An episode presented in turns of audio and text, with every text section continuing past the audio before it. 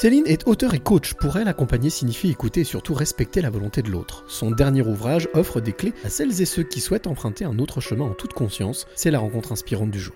Je suis Céline de Lamberterie. J'aime me définir comme une tisseuse de liens, une semeuse de graines et une chercheuse de sagesse. Je suis euh, coach, fondatrice de l'approche du développement naturel euh, qui euh, explore quatre liens essentiels qui sont le lien à soi, le lien à l'autre, le lien à l'invisible et le lien à la nature.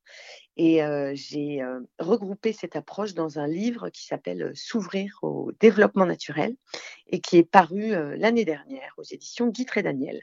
Alors avant de parler de ce livre, tisseuse, semeuse, chercheuse ça fait beaucoup de choses pour une seule personne.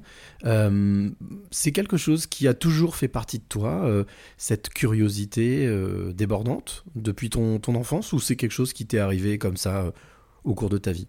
Je crois que ça a toujours fait partie de moi. Tisseuse de liens, oui. Je crois que j'ai fait mes premières booms à 10 ans. Semeuse de graines, je sais pas trop quand je me suis rendu compte de ça, mais mais oui, je crois que ça, a toujours fait partie de moi. Et chercheuse euh, de sagesse, euh, non, enfin chercheuse, oui, euh, de sagesse peut-être depuis que je suis un petit peu plus vieille, je me suis rendu compte qu'en fait, la sagesse, on l'a cherchée toute sa vie. Est-ce que par exemple, c'est quelque chose, quand tu étais enfant, euh, tu parlais de tisser, alors tisser des liens, a priori, oui, c'est quelque chose que tu as toujours euh, euh, entrepris.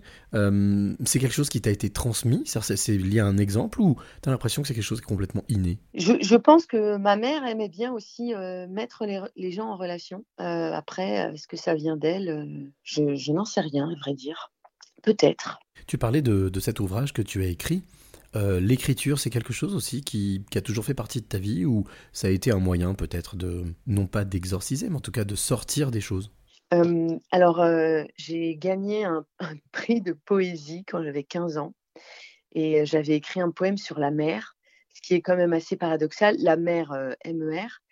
Ce qui est assez paradoxal parce que j'habitais dans les Ardennes à l'époque, mais donc oui, j'ai toujours beaucoup écrit.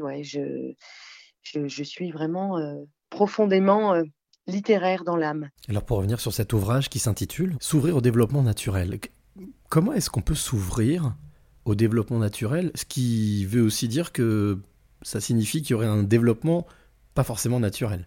Oui. Alors, euh, développement naturel, déjà pourquoi? C'est parce que moi, j'ai fait beaucoup de développement personnel dans ma vie et ça m'intéresse aussi encore.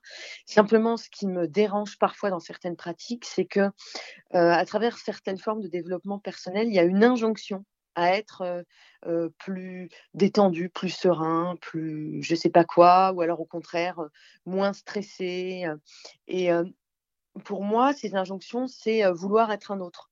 Or, comme disait Oscar Wilde, hein, n'essayez pas d'être un autre, la place est déjà prise.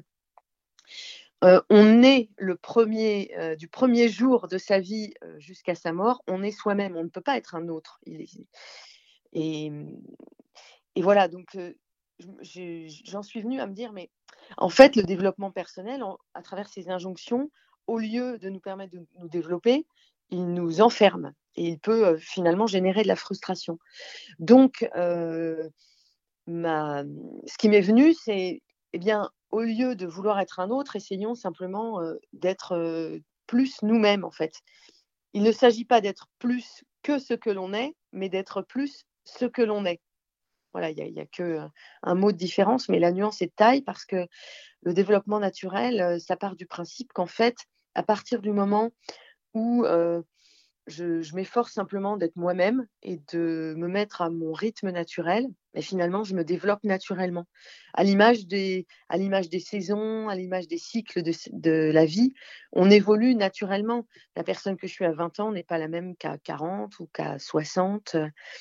Et euh, parce que naturellement, la vie œuvre à travers nous, euh, nous faisons partie de la nature d'un grand tout qui nous dépasse. Et en acceptant d'être nous-mêmes, d'être à notre rythme, euh, eh bien les, choses se font euh, naturellement. En tout cas, c'est ce qu'il me semble. Est-ce qu'au final, euh, quelque part, pour être soi-même, pour avoir du développement naturel, ça veut tout simplement dire arrêter de lutter et lâcher prise? Arrêter de lutter, oui, complètement. Lâcher prise, oui et non. C'est-à-dire que moi, j'ai un petit peu de difficulté avec le lâcher prise parce que, encore une fois, si quelqu'un vient me dire mais lâche prise, ça peut être aussi une injonction parce que lâcher prise, c'est pas si simple que ça. Il faut l'avoir décidé.